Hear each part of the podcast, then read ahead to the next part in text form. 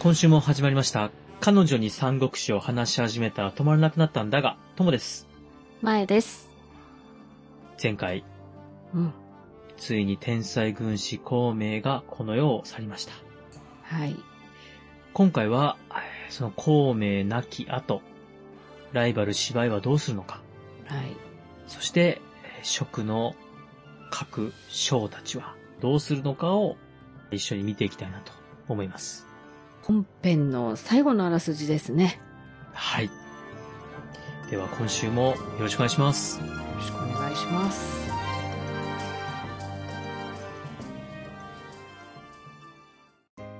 彼女に三国志を話し始めたら、止まらなくなったんだが。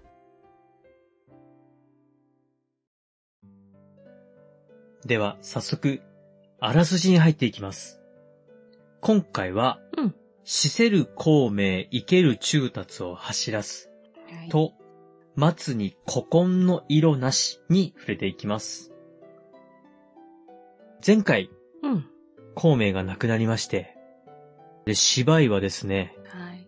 星を見て、愕然とし、うんそして歓喜して叫びます。孔明が死んだと周りに伝えまして、総攻撃の準備をするよう指示します。うん。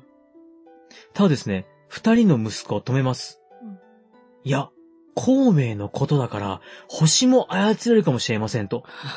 なるほど。孔明が死んだら、どっちみち蜀軍は敗れますから、慌てる必要はありませんと。うん。まず敵陣を伺ってみてはどうでしょうと、二人の息子は芝居を説得します。はい。説得された芝居は、偵察を向かわせることとします。蜀軍陣地の外側、この外側を守っているのは義援ですが、うんうん。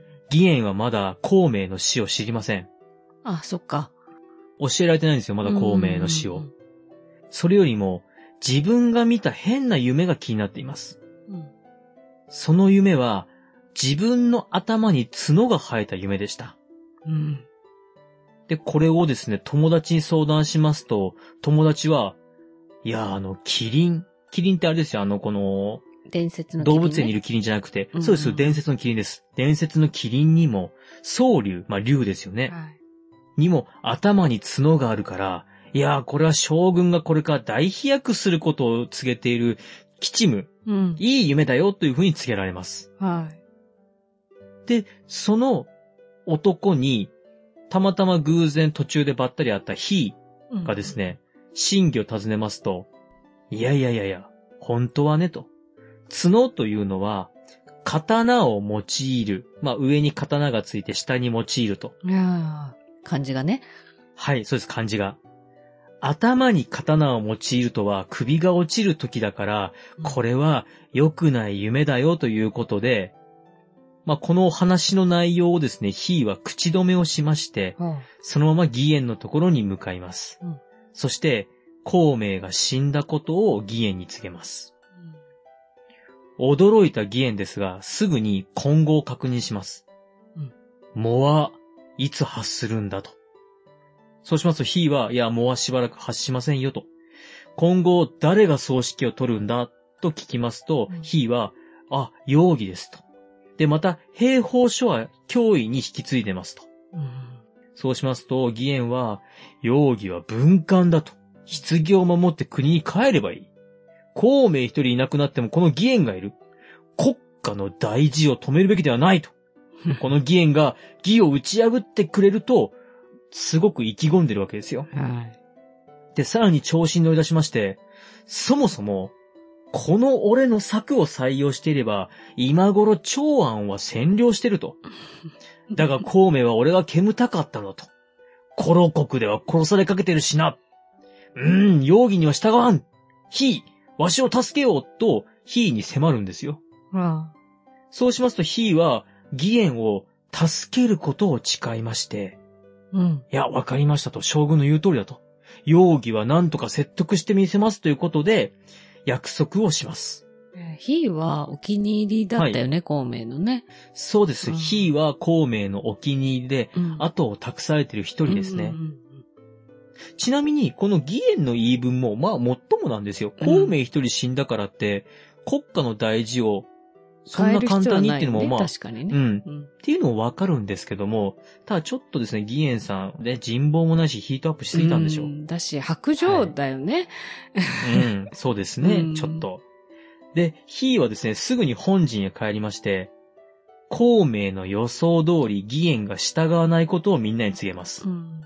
そして、あ、やっぱあいつ従わねえわ、っていうことで、総退却を勝手に始めます。うんで、義援としましては、ヒーが容疑を説得したよっていう連絡を待ってたんですけども、もういつの間にか味方が総退却を始めたと聞きまして、慌てます。慌てて、すぐに追いかけます。はい。先ほど、芝居の命令で向かっていた義軍の偵察隊は、職軍が引き上げていることを芝居に伝えます。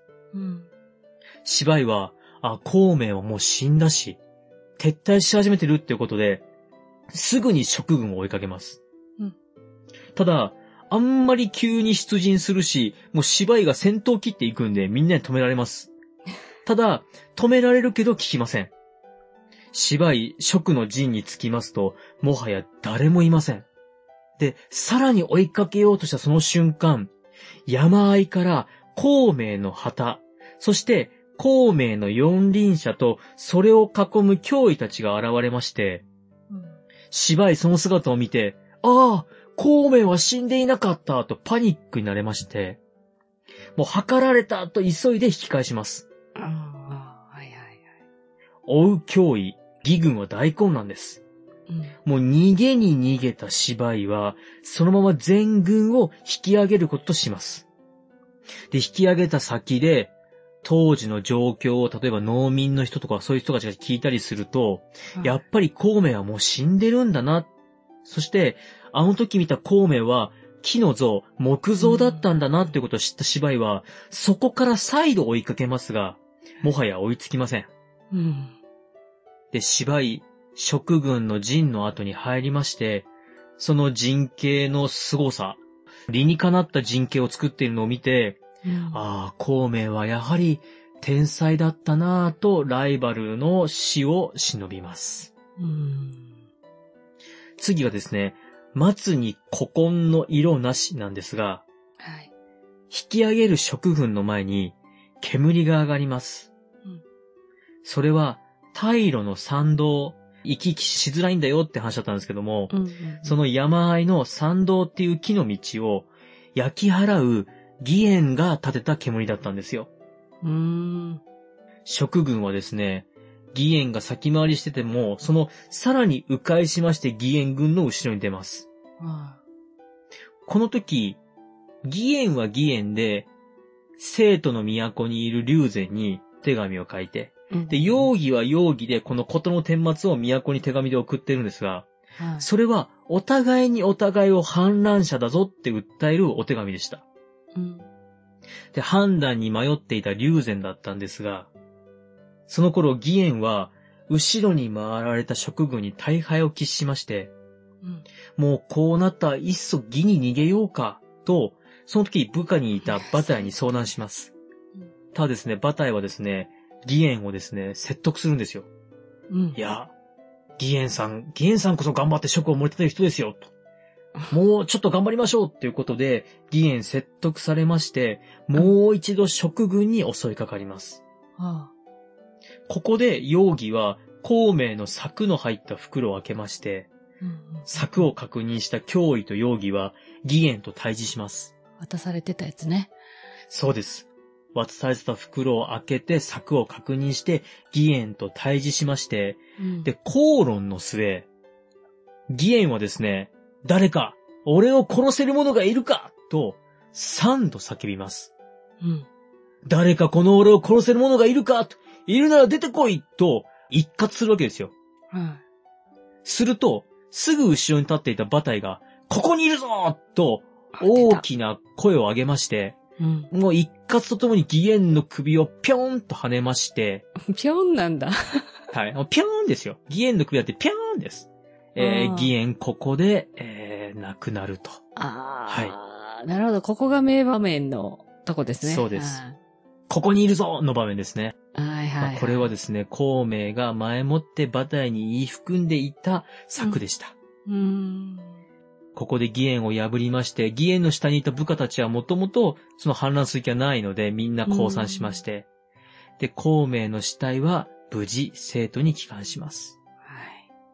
生徒は喪に服しまして、孔明はですね、その後、漢中の帝軍山に質素に葬られます。うん。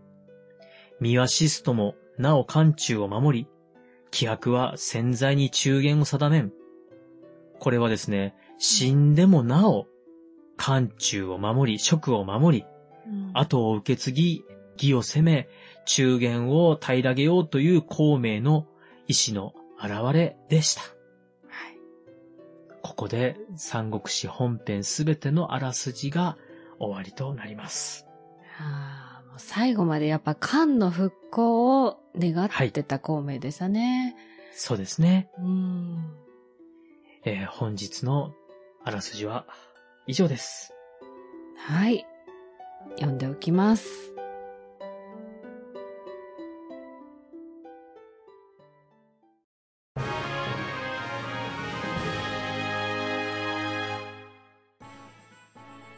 エンディングです。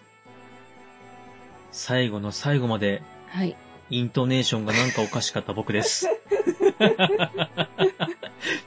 そんなね、はいイントネーションのおかしい僕と、はいばあちゃんと、いろいろ楽しい宴のお話がございますので、告知お願いします。はい。関西弁を喋る私に会えるかもしれないです。